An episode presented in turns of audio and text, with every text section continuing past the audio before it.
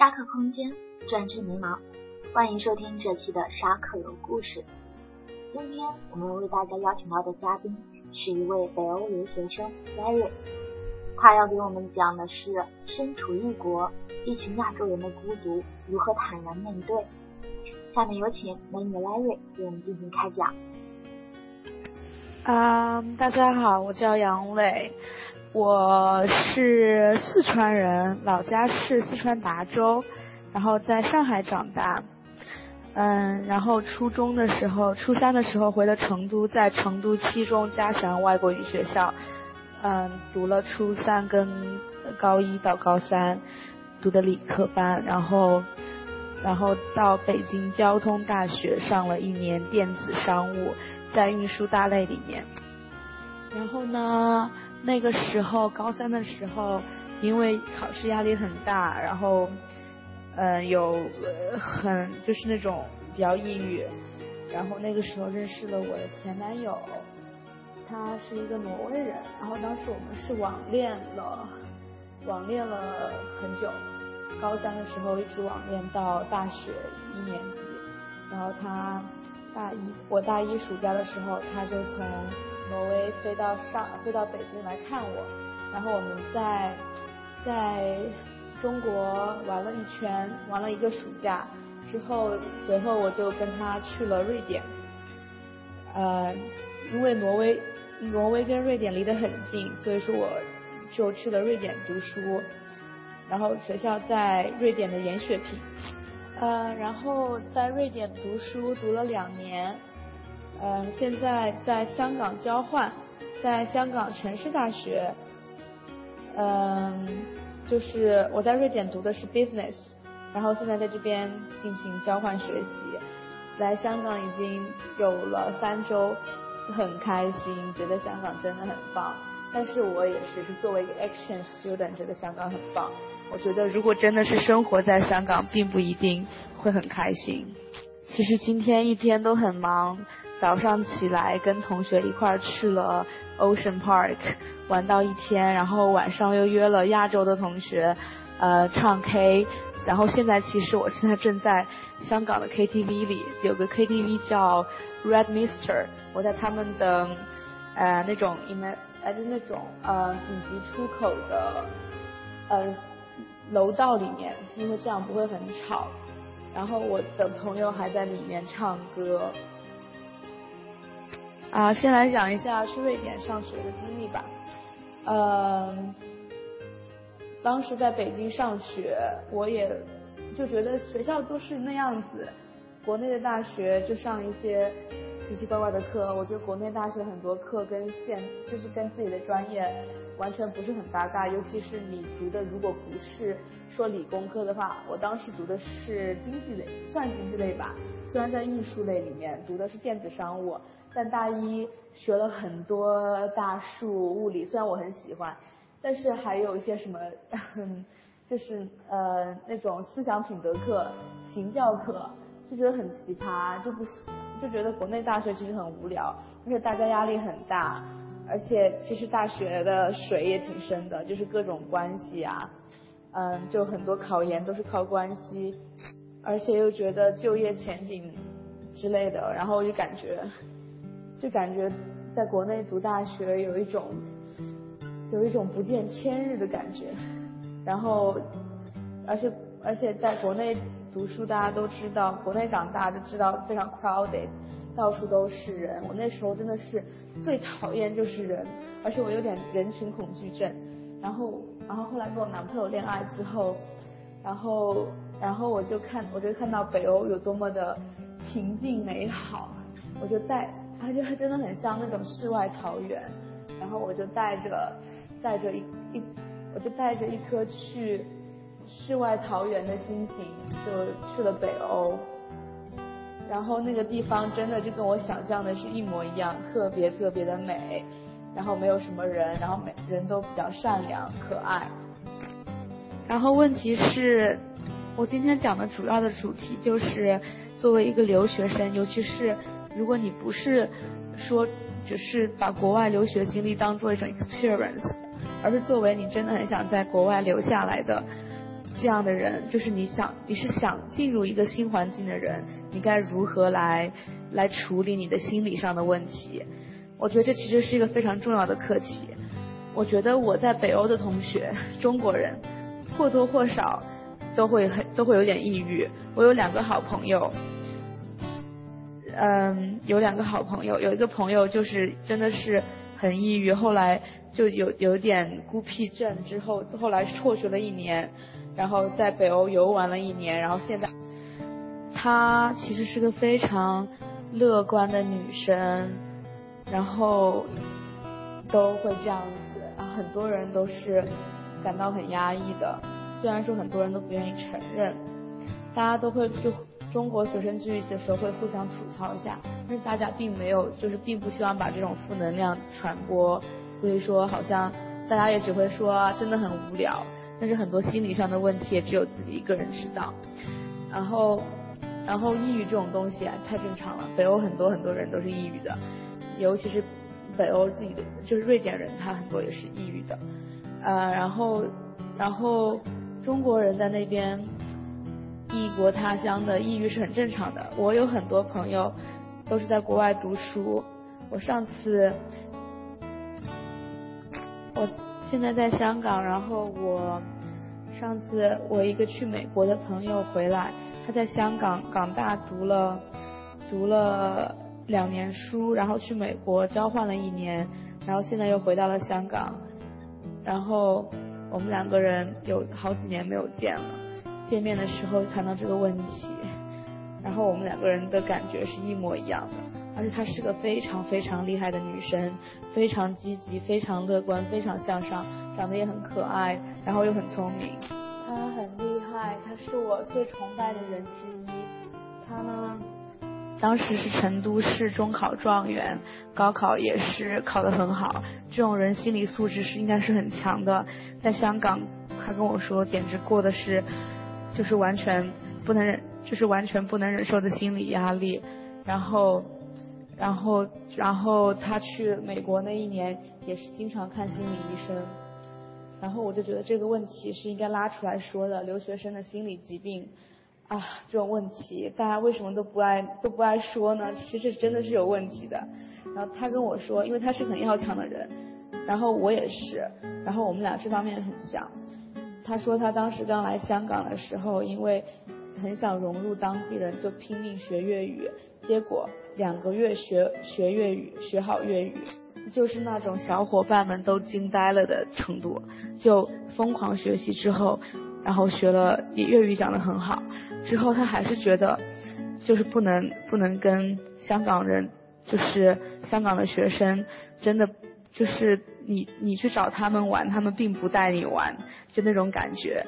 虽然说语言障碍已经克服了，但是还是会有这种感觉。但是我并没有他厉害，我并没有把瑞瑞典语讲好，但是感觉是一模一样的，就是瑞典人讲英文是完全没有问题的，而且我们学校有一半的人都是。都是国际学生。嗯，我先来讲一下我们学校。我们的学校叫做 y o u n g s h i p International Business School，那个学校是瑞典第二好的嗯 business school。嗯，学校里面的话，嗯，一半是瑞典人，一半是 international school。然后学校的等级分的是比较清楚的。呃，首先是瑞典人为主。瑞典人当然是高高在上啦，他们一般也不愿意跟我们玩。然后德国人跟荷兰人跟瑞典离得很近，嗯，也会跟瑞典人关系比较好。然后呢，他们也会自己就会德国、荷兰、瑞典的关系会比较亲切一点。其次就是东欧人很多，因为东欧国家比较贫穷。然后在欧盟的话，瑞典读书是不用钱的。对于欧欧盟的人来说，嗯，但是东欧人的话，一般也是自己聚在一起玩，这种东西其实是很正常的。我现在在香港 exchange，我们这个学校大概有一千个 exchange students，然后很多很多很多 Swedish、German、Dutch，非常的多，我也不懂为什么，反正很多他们，然后大家也都聚一起，就是一般也还是说，嗯。欧洲北欧的人跟南欧的人一般也分得比较清楚，这种地域上的东西，嗯，也就算了，这个并不上，并不算是歧视，其实，嗯，但是感觉上就是还是会感觉整个整个环境是非常分裂的。呃，我在瑞典读了两年书之后，我对我对嗯 globalization 这种概念是觉得比较失望的。啊，不好意思，因为有两个群，另外一个群是场控群，然后他，嗯，倩倩在里面发了个信息，我就跑到那里面去回答了，我就忘记在应该是在大群，嗯，发信息，sorry。我今天主要的主题就是在留学这种事情上，当你想加入一个环境的时候，你本来这个就是一种。嗯，difficult，这种这种就是人一种人生悲剧。当你呃抛就是当你抛弃家人的时候，抛弃朋友，不算抛弃，但是离开家人、离开朋友，到一个新环境里的时候，当你想融入一个新环境的时候，这本来就是一种非常巨大的困难跟障碍。就他这种困难跟障碍的程度，并不亚于你。在，就是你小时候童年的一些阴影，它并不亚于它。为什么我这么说呢？因为当你进入一个新环境的时候，很多很多中国学生都会抱怨说，啊，北欧人的就是欧洲人，呃，欧美人的 joke 我们是听不懂的。这个我也发现了，我们是真的听不懂。就就我朋，我现在很多朋友都是欧美人。他们平常讲些话，其实他们讲的话讲的 topic 跟我们讲 topic 真的没有什么两样哦，就是大家都讲的是很平常的 topic，但是他们有时候会讲一两句笑话，然后他们会觉得很好笑，但是我作为一个亚洲人，我觉得他并不是很好笑。然后我们平常学校里面有活动，就是大家也会讲笑话，然后经常都是欧美人在笑，亚洲人不笑。嗯，for example。啊，亚洲人的笑话其实欧美人也是不会很懂。就比如说，上次我跟我朋友出去玩，在香港，然后在旁旁边还有一群香港人，然后我们就在那个集市上看到有一种卡片，上面写着 “Born to be rich”，然后然后我看晃眼了，我就说啊，我以为是 “Born to be bitch”，然后那一群香港人完全笑翻了，就笑得很夸张。然后我的朋友就觉得很奇怪，觉得没有什么好笑的。后来他们就互相就会把这件事情当来当来一个就是 example 来说，哇，就不理解为什么这边的亚洲人笑点这么奇怪。其实很多时候我们也不理解他为什么他们笑点那么奇怪。其实这就是个很大的问题了。当你不能跟一群人开开心心的开玩笑的时候，你们的距离感就已经存在了。你们也许可以毫无障碍的交爱交交流一些呃非常 specific 问题，比如说今天去哪里吃饭，或者说呃这门课该怎么做，或者说这门课的难度是怎样，或者说今天有什么安排。但是亲切感亲切感是完全没有的。当你在合作的时候。并没有亲切感的时候，就已经注定了你们是做不了朋友的。这一种距离感呢，就是与生俱来的。不论你如何去尝试，只要你并没有成为那个社会中的人，你就是基本上是不可能，就是真正的融入这个社会或者交到朋友的。就比如说我在北欧的时候。嗯，最开始我没有意识到这个问题，我不是很 care。后来当我意识到这个问题的时候，我真的很努力的交朋友，很努力的想融入进去，根本不可以，就是难度真的真的很大。就他们也许会时不时的叫你出去玩一下，但是但是他们并不会把你完完全全当入自己人，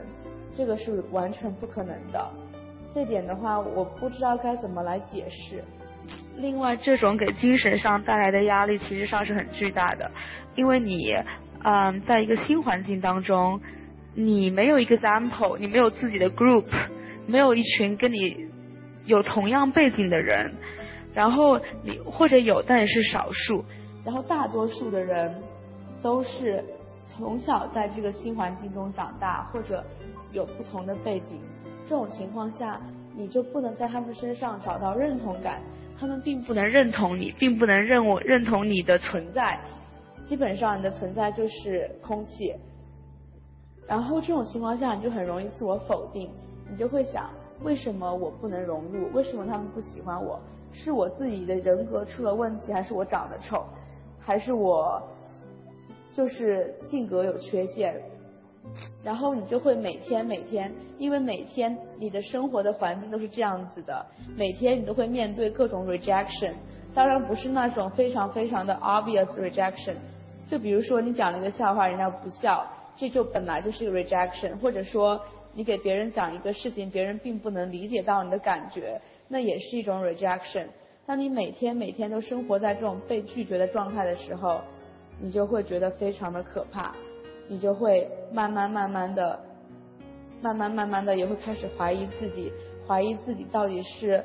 这里有问题还是那里有问题。我经历了很长的一段时间，怀疑自己是精神有问题，或者就是人格有缺陷。或者 就怀疑自己真的是处女座，太可太夸张，还是特别玛丽苏，然后或者就怀疑自己很多很多很多的问题。但其实后来我跟很多人交流过这个问题之后，发现其实并不是这样的。这就是本来你这是你这个 group 的问题，是你作为这样一个，并不是你个人的问题，而是你作为一个这样子的人群，你当这是一个新人群，你要融入一个。新的环境的时候，这就是你作为这个呃这种 type 这种类型人的存在的一种那种被拒绝的感觉，并不是针对你这一个人的。但是很多人是不能意识到这一点。就比如说我用了我用了两年的时间才意识到这一点，才意识到可能真的不是针对我这个个人的时候，我才会真的是觉得非常的 relief。我现在就会觉得。就比以前会好很多，会很 relief 这一点。就讲一些比较心酸的事情的话，举个例子，就我现在很容易，嗯，很很很努力的去融入，但是还是会觉得自己在整个 group 里面是比较没有地位的。嗯，有有一有一个美国词叫做 Asian side chick，指的也就是说亚洲的。亚洲女生在欧美的团体当中，永远都只能做配角，这个意思。其实这个话说的真的很正确。而且当你在这样一个多种族的环境中生活久了之后，你就会很很很敏感这种问题。比如说，我每次跟我朋友出去拍照的时候，我的照片。我的脸永远都是在照片的最边边上，就是我永远永远永远都是在照片的最边边上，这个是非常非常现实的一个问题，就是你代表你在这个这个 group 里面是比较就是像空气一般的地位，你永远永远都不会成为 group 的中心。这个问题呢，我早就意识到了，现在我也会比较坦然的接受，我觉得这个很正常。就因为大家他们都是欧美人的原因，就是并不是歧视你，只是他们更加容易嗯 bond with each other。你呢，就只有去努力的去让他们接纳你，但是你并不能让他们就是就是真的非常非常 care 你的存在，这个是比较困难的。嗯，当时并没有说义无反顾啦。我就是非常一个 spontaneous 的人，我当时觉得，就觉得好像，我如果不去北欧，现在的生活也不是很好，所以说我就去了北欧。我家里人，我当时很很搞笑，我当时没有跟家里人讲，我先是申请了那边的学校，我当时一上大学就决定大一之后就要出国，因为要准要用一年的时间准备。然后我自己去考了雅思，然后自己把所有的材料都准备好了。后来我爸妈知道的时候，是已经我需要交学费，我真的没有钱交学费，而且要交呃三十万的保证金，这个时候我才我才跟我爸妈讲说我要去北欧了，那个时候就已经很晚了。那个时候我过两个月就要坐飞机走了的时候，才跟他们讲的。嗯，其实这点我是觉得是我们家庭的原因，因为我从小就在寄宿学校长大，就已经很习惯自己做决定。嗯，因为我爸妈在上海，我在成都，我十四岁开始就两年回去一次，嗯，所以说平常自己做决定什么的都是我自己来做。当时我爸妈本来是反对的，后来在我的固执下还是让我走了。我当时并没有，并没有准，并没有觉得，觉得会会有这种感觉。我当时并不害怕孤独，我当时觉得孤独并不是什么，唉，当时并没有觉得孤独是什么问题。真的是在北欧孤独了太久之后，才会觉得这是一个真正的心心理心理上的。嗯，问题。然后，然后我当时出国之前，我觉得孤独没有什么呀，就觉得孤独一下反而容易成长，太幼稚了。相反，我因为在北欧孤独很久之后呢，我现在在北欧刚刚刚刚感觉到自己可以。可以在北欧生活下，因为我现在有很多很多的北欧的朋友，嗯，而且现在我也大概理解他们的生活方式了。这样我又马上要去香港交换，我是很害怕的。我今年整个夏天都非常 stressful，就非常非常 stress，就感觉很紧张很紧张，神经很大很很绷紧，因为怕去香港被排挤，因为香港跟大陆的关系现在也是大家也很也很明白。然后再加上交换生里面欧美人居多，这种情况下内地生被排挤，不是被排挤啦，被忽略就是会被孤立，这种状态是非常非常的常见的。北欧人真的是很 nice，我特别特别喜欢北欧人，但是他们也非常非常非常的排外，并不是他们真的是歧视我们，而是他们真的就是。性，这是他们性格上的原因吧。他们是其实是比较害羞的一群人。在北欧有一个东西叫 e n d e l o 而且瑞典人是很重视有一个词儿叫 lagom，也就是说什么事情都要不多不少刚刚好。所以说瑞典人是很本能的排斥比跟他们自己不一样的人。他们不喜欢太穷的人，不喜欢太富的人，不喜欢太丑的人，不喜欢太美的人。他们就喜欢刚刚好的人。这种情况下。你你当我长得跟他们不一样的时候，就已经已经是处于处于被排斥的状态了，本能上的。亚洲人其实并不是被歧视的人群，我们只是他们不带我们玩的人群而已。他们并不了解亚洲，也不知道我们是怎样的一群人，然后他们只是会觉得我们是一种很奇怪的人，会觉得我们非常勤奋，会觉得我们会很聪明。但是并不会觉得跟我们有什么交集。是的，真的是这样子。我觉得是很多很多，我觉得心态特别好的人，反而是那种在国内也没有什么存在感的，到了国外觉得刚刚好。像很多很多在国内是比较受欢迎的，然后然后比较受宠爱的，然后自视清高的人，去了国外反而。是非常非常容易有心理落差，很容易抑郁的。问题是，朋友这种东西是双向的。当你很努力去尝试着去做交朋友的时候，当别人并不能认同你的存在的时候，无论你怎么努力都是不可以的，都是不可能作为好朋友的，连连平等的朋友关系都是不能维持的。所以说。是的，你一定要去尝试，但是千万不要用力过度，不然你就会非常非常的失望。But one tip is that，如果你很想去融入当地的社会，你一定要有一个 support group，就是来自你本来国家的人。所以说，我现在都非常重视跟亚洲人交往或者跟中国人交往，因为我觉得他们就是我的 supporting group，就是我在外面受了伤，永远可以找他们疗伤。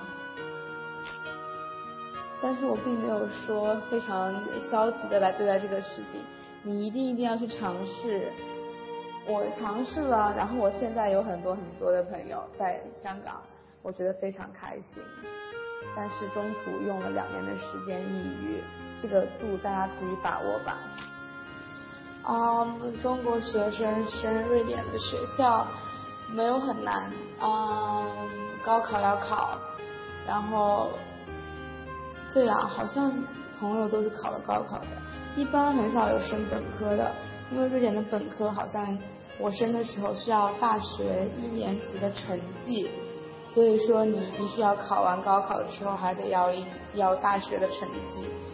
但是每个学校情况不一样吧，而且现在政策都在变，所以说我也不知道该怎么回答这个问题。总之找找中介就好了，他们比我更懂。心态该怎么样啊？心态的话，放轻松呀，嗯。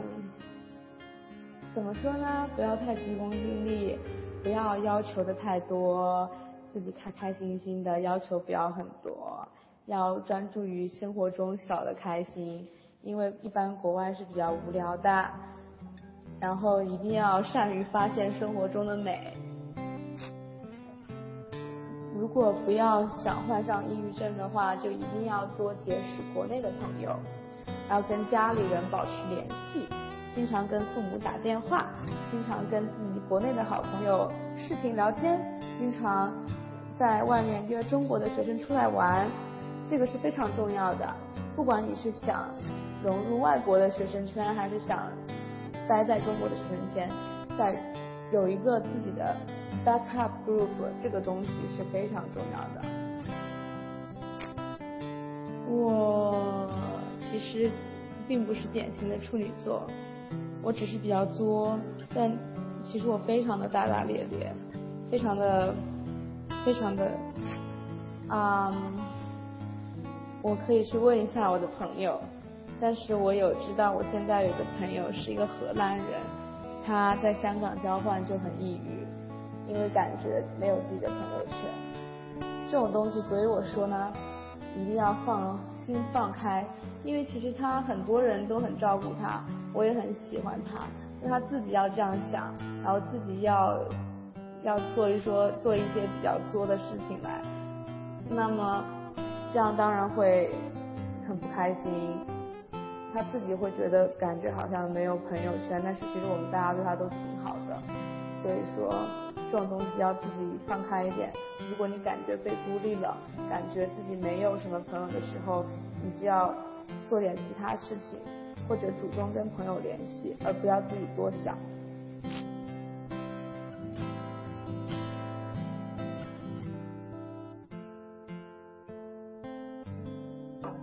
嗯，感谢美女杨伟的精彩分享。沙克空间，我们下次再会。